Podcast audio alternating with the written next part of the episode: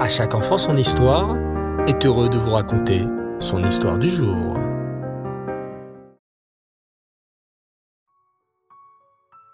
Bonsoir les enfants et Tov, j'espère que vous allez bien. Baruch Hashem. Je suis très heureux, une nouvelle fois, de poursuivre en votre compagnie notre voyage à la découverte des personnages du Nar. Certains de ces personnages sont bien connus. Le roi David, le roi Shlomo, Shimshon Agibor, Eliaou Hanavi. Mais d'autres personnages du Nar sont moins connus, et c'est pourquoi c'est tellement important de les découvrir. La dernière fois, les enfants, nous avions parlé du roi Ouziaou. Vous vous souvenez, les enfants, que le roi Ouziaou était un grand roi qui, hélas, aveuglé par sa force et son pouvoir, dépassa les limites. Cela ne suffisait plus au roi Ouziaou d'être roi. Il voulait devenir maintenant le Kohen Gadol. Alors que nous savons très bien qu'un Kohen Gadol peut seulement être un homme descendant de Aaron à Cohen de la tribu de Lévi. Même le plus grand roi ne peut pas devenir un Kohen Gadol s'il ne respecte pas les conditions requises. Hachem fut mécontent de l'attitude du roi Ouziaou et lui affligea une terrible lèpre qui l'obligea à s'isoler dans une tente, loin du peuple juif. Heureusement, le roi Ouziaou laissa un fils qui, lui, fut par contre un très grand sadique. Son nom était Yotam, et il fut le roi du peuple juif pendant vingt-cinq ans. Le roi Yotam était si grand que s'il avait existé à son époque deux autres personnages comme lui, le monde aurait été pardonné pour toutes les avérotes depuis la création du monde. Le roi Yotam eut lui-même un fils, et c'est ce fils qui sera le personnage principal de notre histoire de ce soir. Le fils du gentil roi Yotam s'appelait Achaz. Hélas, il ne fut pas du tout un tzaddik comme son père. On l'appelait d'ailleurs Achaz, l'impudent, ce qui veut dire insolent. Être insolent, les enfants, est une mida dont il faut absolument s'éloigner. Tu as déjà dû entendre ce mot insolent.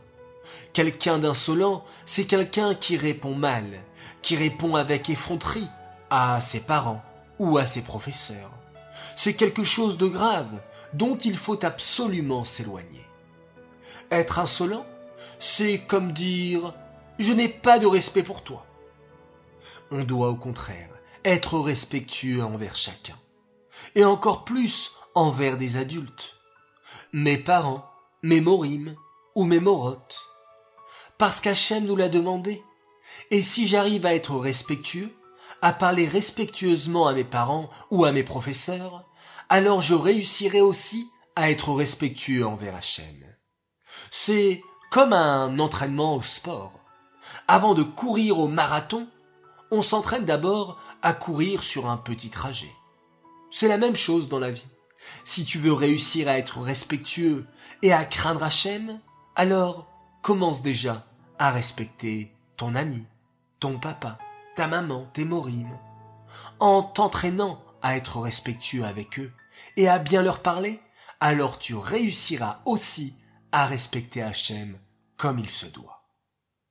Dans notre histoire, le roi Achaz était l'exemple à ne surtout pas prendre. Le roi Achaz, l'impudent, fut un grand rachat, et il encouragea le peuple juif à faire de nombreuses avérotes. Pourtant, le roi Achaz connaissait bien Hachem, et savait que c'était lui le maître du monde. Mais il préférait, hélas, suivre son Yetzerara. À son époque, le prophète Yeshayahu essaya tout pour ramener le roi Achaz l'impudent à l'aider à faire teshuva. Il essaya la douceur, puis les reproches, mais rien n'y faisait. Le roi Achaz n'écoutait pas. Un jour, le prophète Yeshayahu s'exclama face au roi Achaz. Roi Achaz, je suis capable de te montrer les plus grands miracles pour te prouver qu'Hachem existe. Quel miracle voudrais-tu que je te fasse? Je suis prêt à tout pour te montrer qu'Hachem est le maître du monde. Voudrais-tu que je demande à Hachem de ressusciter les morts? Ou alors que je demande à Hachem de faire descendre pour toi Eliaou Hanavi du ciel?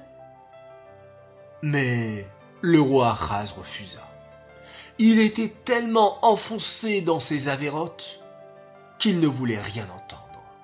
Il répondit même d'une manière très insolente. Je sais très bien qu'Hachem est le Dieu.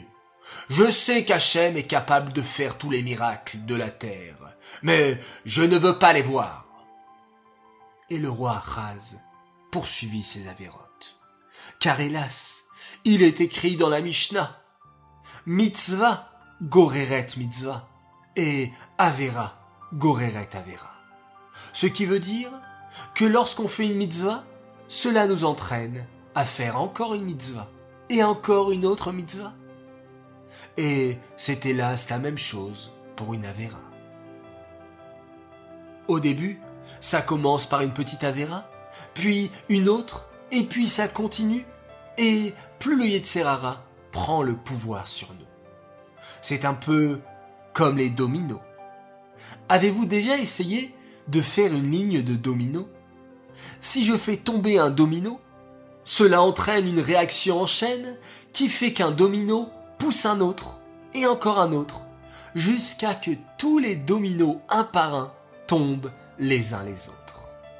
Et c'est ce qui est arrivé au roi Achaz. Il ne s'arrêtait pas dans ses avérotes. Il s'est mis à interdire aux Kohanim d'offrir des corbanotes au Beth Amikdash. Puis, il construisit une immense idole qu'il plaça dans le Beth Amikdash. Et il ne s'arrêta pas là. Il ferma les écoles juives et interdit aux enfants juifs d'étudier la Torah. Il encouragea les idolâtres. Les anges étaient très en colère en voyant toutes les avérotes commises par le roi Achaz. Hachem, s'exclamèrent-ils, laisse-nous punir le roi Achaz pour toutes ces avérotes. Mais Hachem décida d'épargner le roi Achaz. Non. Il a un père sadique, le roi Yotam. Et ce roi Achaz, l'impudent, aura un fils qui deviendra lui aussi un très grand sadique, le roi Chiskiaou. Par leur mérite, j'épargnerai donc le roi Achaz. Dans notre prochain épisode, les enfants, nous découvrirons ce mystérieux personnage, le roi Chiskiaou, le fils du roi Achaz, mais qui était appelé pourtant à devenir un très grand sadique. Cette histoire est dédiée les Nishmat, Shoshana Bat Yosef et Bloria Bat David à Shalom. J'aimerais souhaiter trois grands Mazaltov ce soir. Alors tout d'abord, un immense Mazaltov à un garçon extraordinaire, il a fêté ses huit ans aujourd'hui. Mazaltov à toi, Ariel Ayoun, joyeux anniversaire de la part de tes parents, de ta grande sœur, toi qui mets tout ton cœur dans l'apprentissage de la Torah.